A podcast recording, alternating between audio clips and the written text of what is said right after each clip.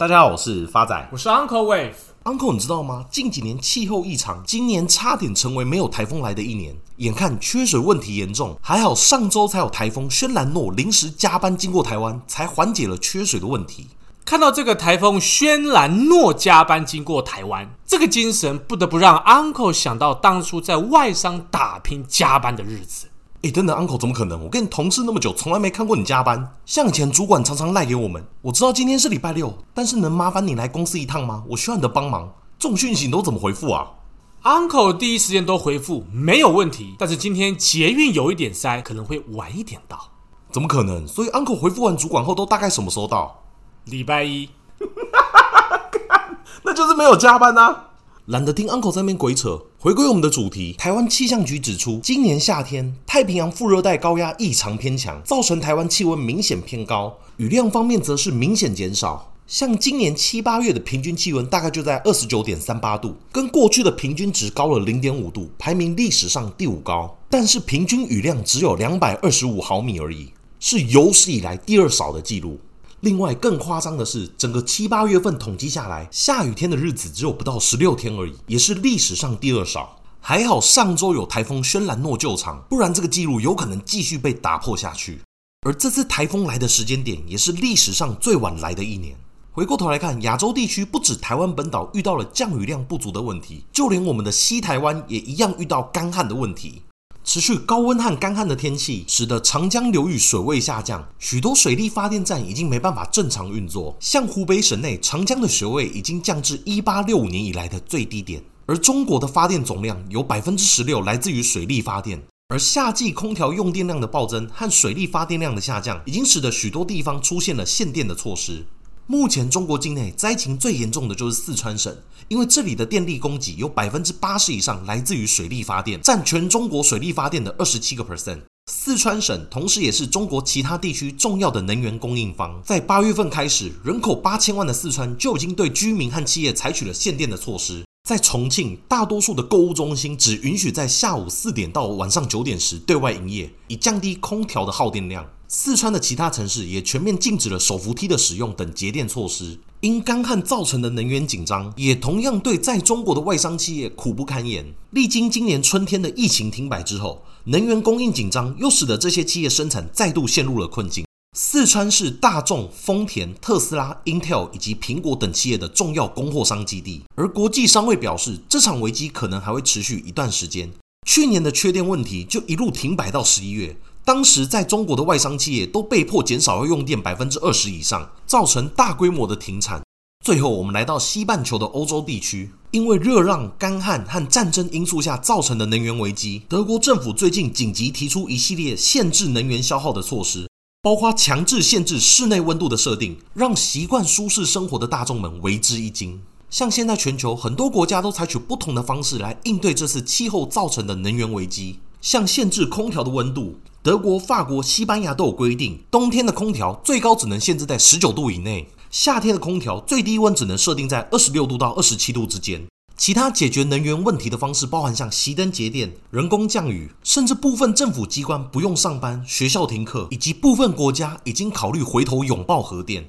近年来，因为气候问题而连带引起各国面临缺电危机，连过去积极推动废核、原本规划今年关闭全部核电厂的德国，如今都考虑让现有核电厂再运作一段时间。对此，特斯拉创办人马斯克今日公开谈话，各国应增加核电，否则根本是疯了。马斯克表示，无论是从国安角度、环境角度，增加核能发电都更符合效益，废核才是对环境有害的。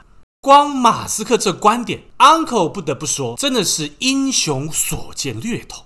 大家表面上都说要废核，但是股价是诚实的。诚如 Uncle 在六月三十号第一百二十九集分享的核能概念股卡梅洛公司，美股代号 CCJ，短短不到两个月的时间，已经达到 Uncle 的目标价，涨幅高达三成。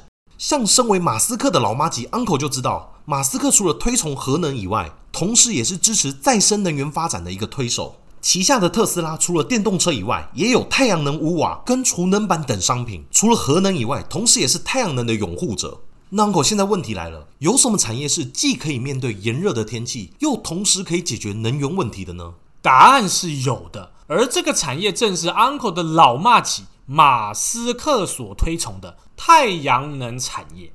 今天 Uncle 要跟各位亲爱听众朋友回顾的标的正是元晶太阳能科技股份有限公司。台股代号六四四三，Uncle 持续看好元晶的因素有三：第一个，财务面，元晶七月营收高达七点五七亿元，年增六十六点零七个 percent，一到七月累计营收四十六点五一亿元，年增五十六点八二个 percent。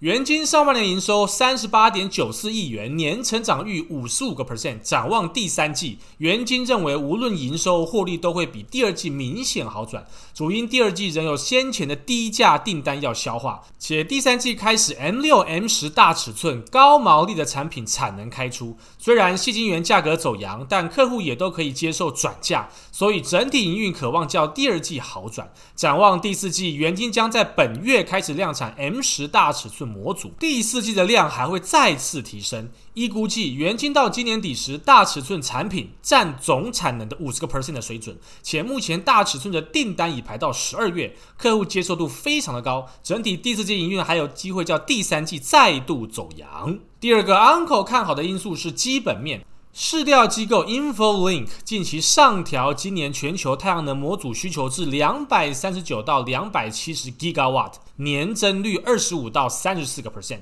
而台湾也在三月底提出二零五零年近零排放路径，预计二零二五年再生能源装置太阳能将有二十 Gigawatt 的容量，风力发电则为五点六 Gigawatt。下一阶段则预计二零五零年太阳能装置可以有四十到八十 Gigawatt 的容量装载。台湾去年太阳能的安装量约为一点六七 gigawat 距离目标安装量有十点四个 percent 的落差，而二零二二年目标为三 gigawat。显示今年安装量尚有大幅度的成长空间。根据 InfoLink 估计，细料月供应约七点二到七点三万度，但因限电对四川细料产地再次产生负面影响。以目前限电期限的影响时间估算，影响单月产量规模约一千八到两千三吨。因此，细料供应仍然非常吃紧，有助于太阳能报价喊涨。而国内最新太阳能光电总装置量达八点七八 Gigawatt。仅达成去年底原定建置目标，因此经济部于今年六月连设三箭，先釜底抽薪，杜绝中国模组偷偷转从东南亚进口，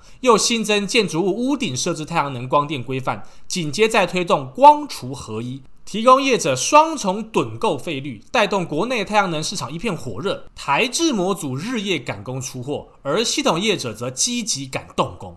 美国近期通过通膨削减法案，包含三千六百九十亿美金投入气候和干净能源计划，以及超过一百亿元对消费者建置再生能源设备补贴。这项法案是美国史上对抗气候变迁所做的最大投资，目标在二零三零年前让温室气体排放量比二零零五年水准降低约四十个 percent。业界人士分析，美国去年太阳能装置量约二十四 Gigawatt。占全美总发电量约三点八个 percent。拜登政府希望二零三五年时电力产业实现净零排放。换言之，届时太阳能的发电占比将达四十个 percent，相当于二零二一年至二零二五年平均每年必须新增三十 Gigawatt 的装置容量，并于二零二五年至二零三一年时每年新增容量扩大至六十 Gigawatt。估计此法案完成立法后，势必加速美国太阳能装置的步伐。目前，美国太阳能市场高度仰赖进口，占美国总装置量约八十六个 percent。该法案通过后，美国太阳能系统厂若想获得更多政策补助，势必会扩大采购电池片模组，台厂有望分一杯羹。太阳能市场严重供不应求，传出国内系统厂为争抢模组，不惜较去年同期至少增加一成采购。针对模组持续上涨以及供不应求的盛况，袁晶指出，目前国内所有模组厂大多是产能全开的状态，而且持续进行扩厂，但仍无法供应市场所有的需求，会持续加速扩厂的进度。袁晶表示，公司目前订单能见度高，除了下半年订单都已满载之外，也已经在洽谈明年的订单。至于价格方面，在中国大陆太阳能多晶细料工艺尚未恢复正常之前，恐怕模组价格一涨难跌。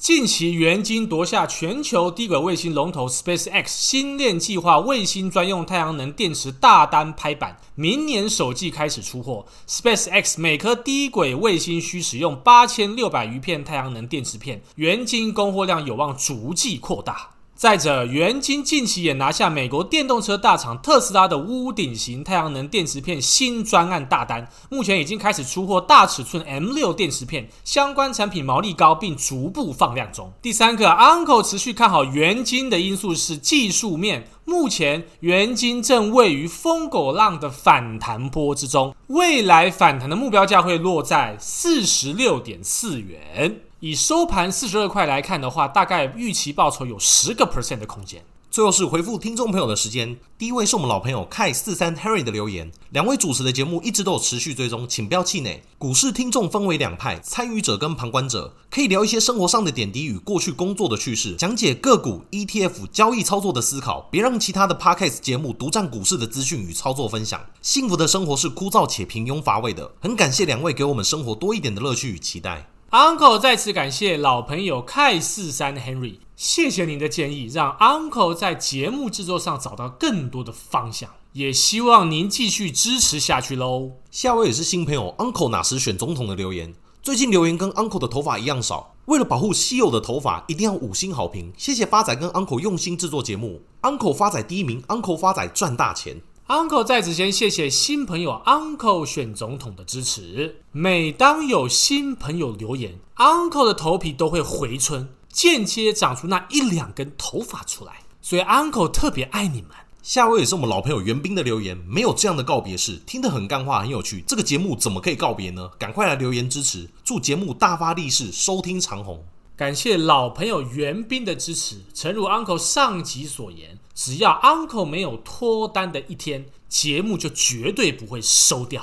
所以听众朋友知道了吧？只要身边女生对象是秃头的话，就请他不要跟他交往，这个节目就可以持续下去。下一位是我们老朋友小草莓的来信，请问 Uncle 发仔，长荣阳明买在两百，还要继续放着吗？还是要先出清？亲爱的老朋友台南小草莓，您好。经过 Uncle 帮您试算之后，长荣的反弹价会落在九十三点五，阳明会在八十三点四，有道都可以先做一个调节。而目前市场修正，同时也出现非常多的投资机会，绝对不要因为一根什么东西，眼前的一棵树放弃后面的一片森林啦，什么一根？对对对，就这个意思。下位是我们新朋友荒野一只虎的来信，Uncle 发仔你们好，从淡如姐那边知道你们后，就一直默默的潜水收听。你们用幽默的方式讲解理财资讯，让我一边获得理财知识，一边被风趣的对话疗愈心灵，棒极了。想请问一下 Uncle，联茂六二一三这档股票的后市如何？听到贵节目要办告别式，整个大喷饭，别这样，我们需要你们。亲爱的新朋友荒野一只虎同学你好，Uncle 在此先谢谢新朋友的来信跟支持。你的鼓励都是 Uncle 的动力。经过 Uncle 帮您精算之后，未来联茂的反弹价会落在八十元，给您做一个参考。Uncle 在此做一个总结：气候异常已成为常态，每年的夏天只会越来越热，甚至台湾的未来也不会有冬天出现了。而投资机会往往都是潜藏在环境的劣势当中，大家请把握。谢谢大家，我是 Uncle Wave，我是发仔，我们下次见。